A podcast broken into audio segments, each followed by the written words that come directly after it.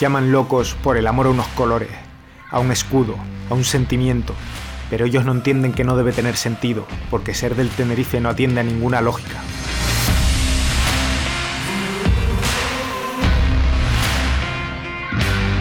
Todos atentos porque tenemos remate blanquiazul.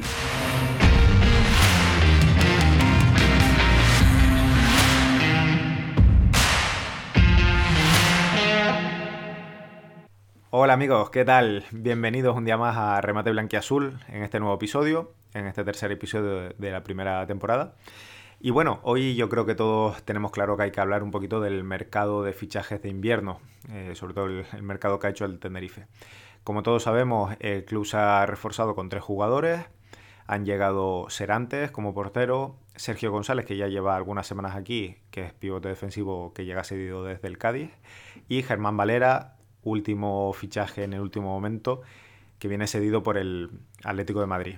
Bueno, creo que vale la pena comentar algunas cositas sobre estos jugadores y ver un poco cómo queda el equipo. En el apartado de bajas, sobre todo la masonada, esa salida en el último día de mercado de Adrián Ortolá, rumbo a Girona, en un traspaso gratuito eh, con la intención de convertirse en el portero a priori suplente del club catalán. Y bueno, eh, con respecto a las llegadas al Tenerife, podemos comentar algunas cositas sobre estos jugadores. Empezando por John Anders Serantes. Es un portero mm, español de la escuela vasca. Tiene 31 años, mide 1,84 y la temporada pasada, en el año 2020, jugó en Japón. Eh, ya fue desde, desde, el año anterior para allá. Él jugaba en el Avispa Fukuoka. Y bueno, para que todos hagan una idea, las eh, temporadas en Japón van con el año natural. Eh, en la temporada 2020 jugó, como digo, en el Avispa.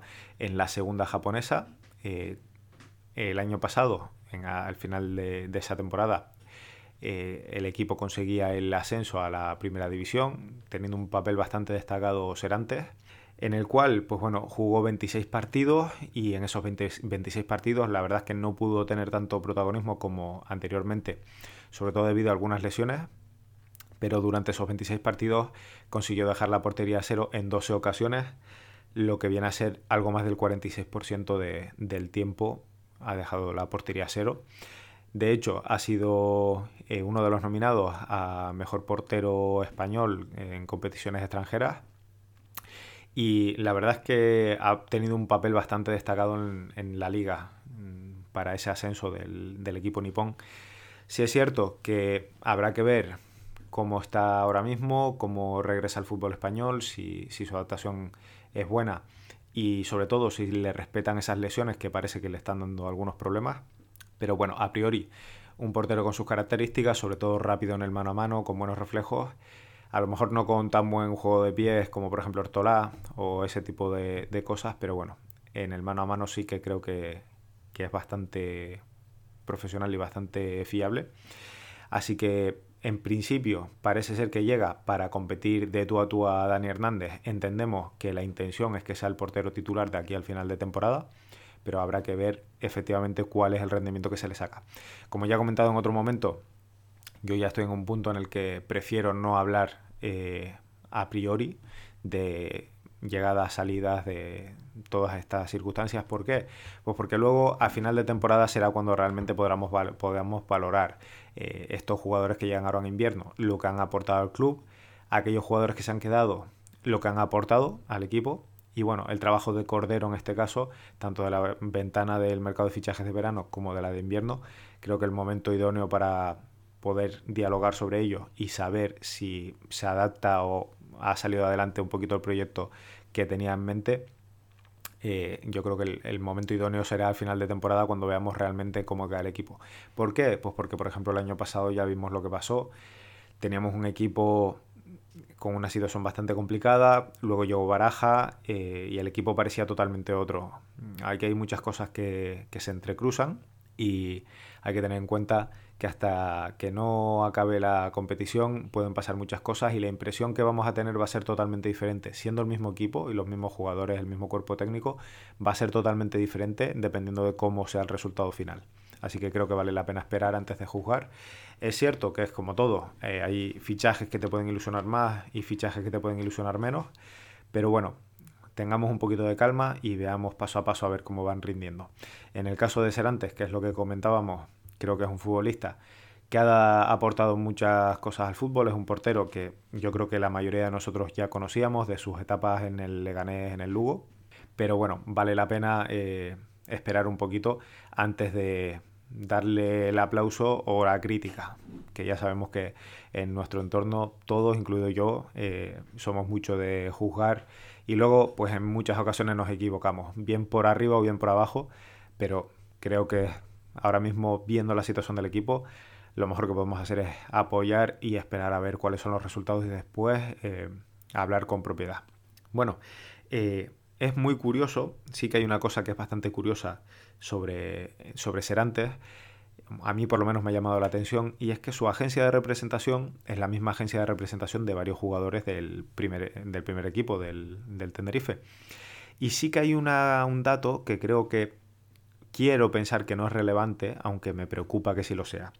¿Por qué? Pues porque entre aquellos jugadores representados por esta firma se encuentran Giovanni Sarfino, Alex Bermejo y Borja Lasso. ¿Por qué digo esto? Porque me parece bastante curioso que justo en el último día de mercado eh, se hagan las dos operaciones casi al mismo tiempo. esa llegada de Serantes al Tenerife y esa, esa prolongación del contrato de Borja Lasso. Que ojo, no digo que Borja Lasso no se lo merezca o que sí, se lo merezca. Yo entiendo que si el club le ha hecho esa propuesta es porque realmente le interesa. Eh, no olvidemos que al final es un equipo de fútbol, lo que decía el otro día, no es una ONG, no somos las hermanitas de la caridad. Borja es un jugador que yo considero que estando a su nivel es un jugador muy top, que puede aportar muchísimo al equipo. Problema, pues lo que todos ya sabemos, que ni está ni se le espera. Ahora parece que su recuperación va tomando mejor color, mejor forma, pero aún así habrá que esperar todavía un tiempo indefinido para poder tenerlo de vuelta. Es cierto que esa maniobra ayuda al, club, entendemos todos, a aligerar masa salarial. ¿Por qué? Pues porque se presupone que en ese, esa prolongación del contrato un año más incluye una bajada de sueldo para dejar un poquito más de margen de maniobra pero a mí lo que me preocupa es que se haya utilizado una cosa junto con la otra como base por parte de la agencia. Pero bueno, entiendo que el Tenerife habrá sabido mover los, tiempos, entiendo que Cordero ha sabido hacer su trabajo y vamos a confiar en que la llegada de Serantes sea algo positivo para el club.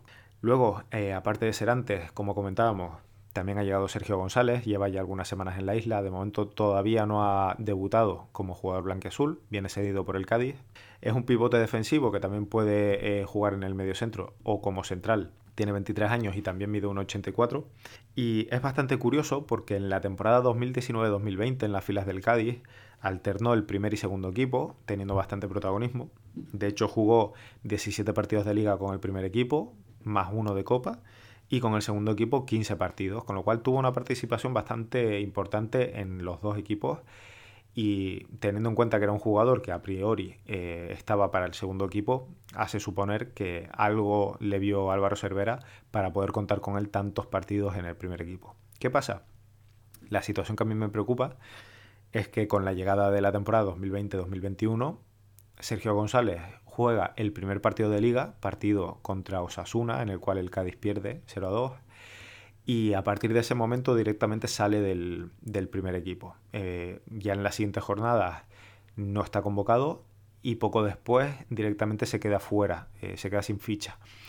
Entonces, eh, suponemos que es un gran jugador por todo lo que nos cuentan nuestros conocidos, amigos, los diferentes personalidades de todo tipo que podemos consultar desde Cádiz.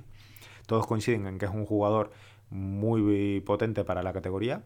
Y a mí eh, lo que me inquieta un poquito es ese cambio de opinión de Álvaro Cervera con respecto a él. De contar mucho con él viniendo del segundo equipo a después dejarlo fuera. No obstante, vamos lo mismo, vamos a esperar a ver qué rendimiento nos da. Es un jugador que a priori cuando llegó todos eh, nos quedamos con la misma cara, viendo que eh, por lo menos en principio, no era el perfil que todos entendíamos que el Tenerife estaría buscando. Es cierto que en el centro del campo hacía falta eh, algo más de fondo de armario, pero creo que la mayoría de nosotros coincidiremos en que los jugadores que, que, probablemente cualquiera de nosotros habría pensado iban en otro perfil totalmente diferente. Pero bueno, vamos a ver qué nos puede aportar de aquí a final de temporada. Y oye, si viene para sumar y convertirse en un punto importante del, del equipo, bienvenido sea. A partir de ahí, pues todo lo demás creo que tiene poca importancia. De la misma manera que si al final no aporta nada, pues todo lo demás tampoco tendrá mayor importancia. ¿Por qué? Por lo que comentaba hace, un momento. Eh, es un equipo de fútbol, todos vivimos eh, este deporte muy vinculado a los resultados y creo que tiene que ser un jugador que tiene que aportar sí o sí, si no, no se entenderá su llegada. Pero bueno, por último, eh, el último jugador en llegar a, la disciplina blanquiazul, también en calidad de cedido, en este caso por parte del Atlético de Madrid, es Germán Valera, un joven extremo, tiene 18 añitos, mide unos 70 y habitualmente se desenvuelve como extremo derecho. Pero hay una curiosidad y es que es zurdo. Es un extremo que suele jugar mucho por bandas, sobre todo eh, en estas últimas temporadas por la derecha, con ese pie zurdo tirando diagonales hacia el interior en, cuando juega en la banda izquierda, obviamente, actuando más como un extremo puro y también ha jugado en ocasiones por el centro, como media punta. Entendemos todos que el perfil que viene a ocupar es ese, es ese extremo por los problemas que estamos teniendo para ocupar esas, esas plazas en las bandas y entendemos que viene a sumar.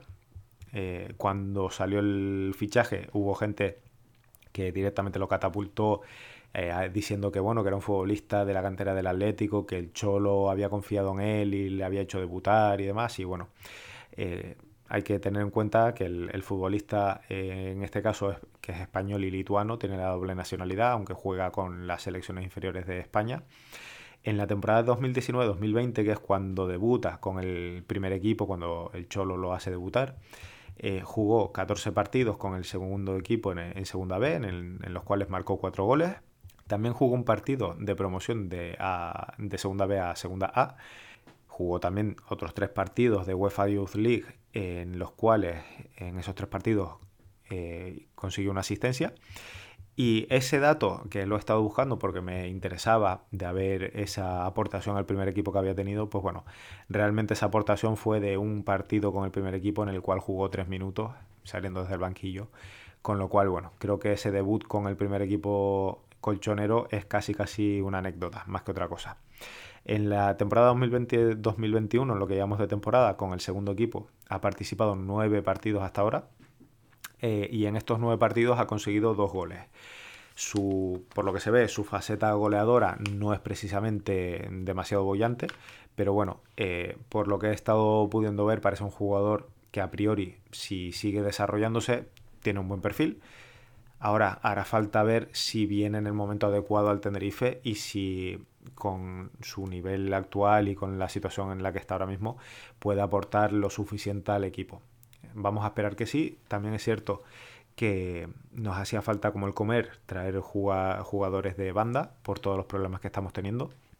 Con lo cual, bienvenido sea. Yo entiendo que para el jugador es un, un reto muy interesante porque pasa de jugar en segunda B a jugar en segunda y aunque es cedido está claro que le vale la pena esforzarse lo máximo para hacerse un hueco y empezar a desarrollarse y además ponerse un poquito más en el, en el escaparate. Así que hasta ahí, pues bueno, creo que la valoración general del mercado no es del todo positiva en cuanto a que yo creo que la mayoría de nosotros contábamos con que el, mercado en el caso del Tenerife se iba a menear un poquito más. Es cierto que la temporada pues tiene los problemas que todos ya sabemos debido al coronavirus y demás situaciones, aunque bueno, también es cierto que hay otros equipos que sí que han sabido menear mucho más el, el avispero y parece que se han llevado muchos de ellos el gato al agua. Hay jugadores que sonaban que eran realmente interesantes, al final eh, fueron decantándose por otras opciones, tanto ir a otros equipos como quedarse en sus clubes de origen. Y bueno, pues el Tenerife tendrá que afrontar eh, lo que queda de temporada con la plantilla que tiene, a no ser que llegue eh, de manera inesperada alguna contratación de algún jugador libre, la cual ahora mismo, por lo menos por lo que se puede leer en los medios y se puede ver un poco en el ambiente, no parece que sea una prioridad para el club. Y bueno, es algo, la verdad que llamativo, sobre todo cuando Ramis ya había comentado que el equipo tenía bastantes carencias en todas las líneas y pues posiblemente los aficionados esperábamos que el meneo en el mercado hubiera sido a otro nivel. Pero bueno, lo dicho, vamos a tener que aguantar con lo que tenemos, vamos a tener que afrontar el resto de la temporada y hacerlo lo mejor posible con los que tenemos en casa y a partir de ahí ya veremos. Si es cierto que la situación actual del equipo es algo de lo que también quería hablar, porque sobre todo a raíz del partido contra el Fuenlabrada, a pesar de que, oye, se consiguió un, empate en condiciones adversas que es de mucho mérito, también es cierto que yo creo que todos lo vimos, que cuando el Tenerife realmente reaccionó y realmente puso en, algunos apuros al Fuenlabrada, eh, fue a raíz de encajar ese gol. A partir de ahí fue cuando el equipo se fue arriba y empezó a buscar opciones claras de, volver a meterse en el partido. No voy a comentar de nuevo eh, el tema de la expulsión de Alex Muñoz. Yo creo que todos los medios y compañeros de otros canales de podcast también lo han comentado todos tenemos nuestra opinión, más o menos hemos visto lo que, lo que ha pasado, independientemente de, que luego se diga una cosa u otra. Es cierto que la actuación arbitral creo que queda bastante en entredicho, no solo por esa jugada, sino en general creo que fue una actuación un tanto irregular y con algunos, con algunos momentos de, no sé, de un poco de impotencia viendo lo que estaba pasando sobre el verde. Pero bueno, más allá de todo esto, de lo que vivimos con el partido contra el Fuenlabrada, con ese 1-1 y todo lo demás, que ya, como digo, mm, lo pueden escuchar en cualquier eh, otro lugar, creo que yo la sensación con la que me quedo, al menos yo personalmente, es con que a mí lo que me preocupa es la sensación que me empieza a dar el equipo de que, de que es que no puede dar más. Y eso es lo que me preocupa. En otros momentos, en otras temporadas, hemos tenido la sensación de que se nos torcían las cosas, de que no nos salían, de que estábamos haciendo cosas mal, de que estábamos cometiendo errores o mil circunstancias. Pero esta vez tengo la sensación de que por muy bien que lo hagamos, el nivel que tenemos ahora mismo no da para mucho más y me preocupa. Me preocupa porque si la sensación que tengo es que contra un Fuenlabrada, con todos mis respetos, no podemos aspirar a mucho más que ese empate, me preocupa el futuro que nos pueda quedar.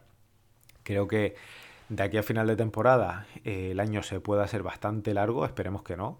Esperemos que poco a poco vayamos sumando esos puntos que nos acerquen por lo menos a la tranquilidad de ver la competición con otros ojos, dejando gente suficiente por debajo. Y espero que esto sirva un poco para que el año que viene se tomen otras medidas y empiecen a plantearse ya mm, de una vez por todas el empezar un proyecto en condiciones, pero un proyecto asentando, asentado desde las bases. Porque la verdad es que mm, me preocupa, me preocupa, no sé qué pensarán todos ustedes, pero a mí me preocupa mucho eso, esa sensación de que ya no somos el equipo que ponía a todos los demás en apuros, ya no somos el equipo que podía ganar a cualquiera. Ahora tengo la sensación de que, salvando los equipos que ya conocemos de segunda, que sobre todo el Español, el Mallorca, el Almería, el Rayo Vallecano, contra el que nos enfrentamos ahora, que son equipos que tienen un presupuesto bastante potente, que tienen unas plantillas muy potentes con jugadores de mucha calidad.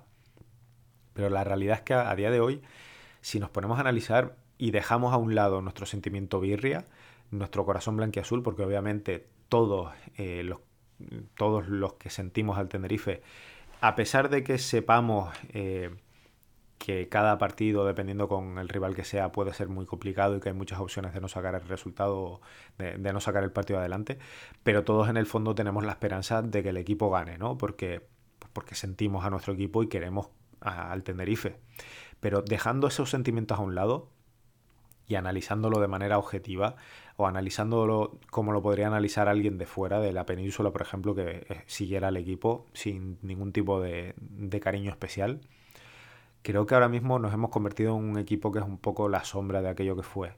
Es un, un equipo que, igual que puede hacer partidos muy buenos, puede hacer partidos muy malos.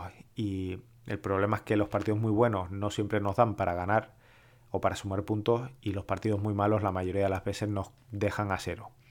Entonces, es una situación bastante extraña. Creo que pocas veces la habré vivido en mi vida con, el Tenerife. Y la verdad es que, eh, sinceramente, no me gusta. No me gusta porque cuando veo el calendario y veo los partidos, ya no estoy pensando en, bueno, pues este partido lo vamos a sacar sí o sí, este otro también, aquí podemos hacer esto, aquí podemos hacer lo otro, a este le vamos a plantar cara. Ahora muchas veces miras el calendario de partidos intentas hacer la cuenta de la vieja, como se suele decir, de a ver, a ver si contra este puedo rascar algo y a ver contra este otro cómo vamos a quedar y a ver si no cometemos errores contra este porque como cometamos un error nos va a vacunar. Y creo que el espíritu del Tenerife no debe ser ese. Creo que el Tenerife es un equipo histórico, un equipo con, con muchas cosas buenas y muchas cosas malas, pero que sobre todo no podemos permitir que nuestro club acabe así, reducido a, no sé, a, a lo absurdo, a la más absoluta indiferencia. Creo que todo eh, es bastante probable que sintamos en unos momentos u otros que el equipo va mejor o peor, que tengas unas expectativas y luego se cumplan o no se cumplan o se sobrepasen. Pero sobre todo lo que creo que es importante es no perder esa sensación de, de, que realmente podemos, de que realmente se pueden hacer cosas con nuestro equipo. Y creo que cuando acabe esta temporada, eh, no sé qué pasará en cuanto a la liga, no sé qué pasará en cuanto a la institución, pero creo que valdrá la pena que nos sentemos, pensemos un, poco en frío y busquemos, cada uno eh, tendrá su opinión, obviamente, y, obviamente ni tú que me estás escuchando ni yo vamos a decidir el futuro del club, pero sí es cierto que estoy convencido de que cuando acabe la temporada nos sentaremos, pensaremos en cómo está todo y es bastante probable que sintamos que el equipo necesita un cambio. Un cambio en muchos sentidos, pero ahora mismo creo que a, nivel deportivo es, es, algo acuciante y me preocupa por eso, porque a nivel institucional cada uno puede tener su opinión. Hay gente que puede estar más de acuerdo, gente que puede estar menos de acuerdo, gente que pide dimisiones, gente que no. Al final, esto es como todo. Para todo el mundo, para, para todo tipo de opinión, hay alguien, ¿no? pero a nivel deportivo sí que me preocupa esa sensación. Además, es algo que se, puede ver, se puede ver en las redes, eh, se puede tener presente cuando hablas con otros aficionados. Y creo que esa preocupación de a ver si vamos a ser capaces, que es algo que no digo que nunca haya pasado, pero en la mayoría de nuestra historia no era nuestro primer pensamiento. Sí es cierto que luego ha habido temporadas que han ido muy bien y temporadas que han ido muy mal y nos hemos llevado tortazos increíbles, pero esa sensación de a ver, a ver, a ver si conseguimos, a ver si escapamos, me preocupa, porque al final se está convirtiendo en una especie de mal endémico dentro del Tenerife y creo que no nos beneficia para nada, ni a nivel institucional ni a nivel deportivo. Y da una sensación de desgaste increíble, da una sensación de equipo que se va yendo a menos y no sé tú que me estás escuchando, pero yo no quiero tener esa sensación, no quiero sentir que el Tenerife se va poco a poco empequeñeciendo.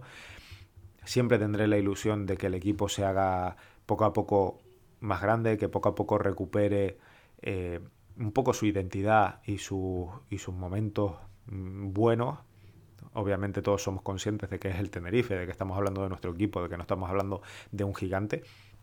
Pero dentro de ahí, salvando las distancias, el, yo quiero volver a aspirar a, cosas, independientemente de que luego se, cumplan o no, pero por lo menos que, hayan posibilidades y que el equipo crezca y que el equipo eh, tenga una identidad y que realmente no sintamos ese hastío. Veo gente que ha dejado de abonarse. Veo gente que ahora, por ejemplo, no se puede ir al estadio, obviamente por razones lógicas, pero conozco gente que ha ido toda la vida y que ahora se plantea si cuando todo esto pase volverá y me preocupa, me preocupa porque creo que el, mayor activo que tiene el club es, la, afición, o debería ser uno de los mayores activos, y la propia dinámica del equipo hace que el, camino que se va cogiendo vaya dejando a gente atrás, haya gente que se va bajando del barco. Y ojo, no hablo de, de ese tipo de personas que todos conocemos, de que solo están cuando las cosas van bien. Hablo de precisamente de lo contrario, de gente que siempre ha estado y empieza a pensar que el desgaste es demasiado y que pues tal vez haya que tomar otras decisiones.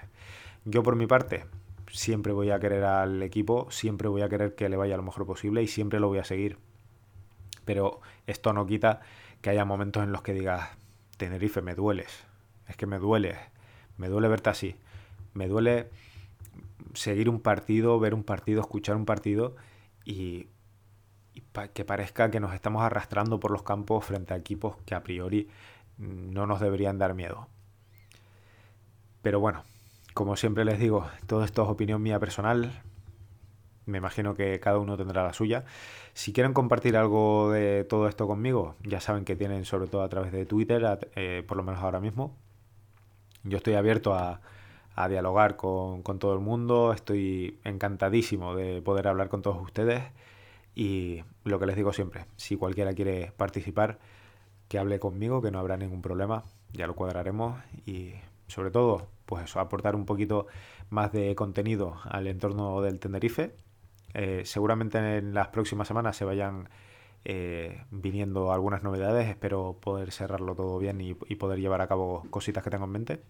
Pero bueno, sobre todo, les agradezco que estén allí, les agradezco las, las muestras de, de cariño y de apoyo. Ya saben, como siempre, espero que les haya gustado el contenido y para cualquier cosita vamos hablando, ¿vale? Venga, familia. ¿Qué les digo? Un abrazo grande y vamos a ver si este Tenerife nos empieza a dar alegrías en este 2021, que la verdad que falta nos hacen a todos los niveles y oye, que en el plano deportivo nos empiecen a ayudar un poquito tampoco vendría mal. Pues nada, gente, un abrazo enorme y nos volvemos a escuchar prontito en Remate Blanquiazul.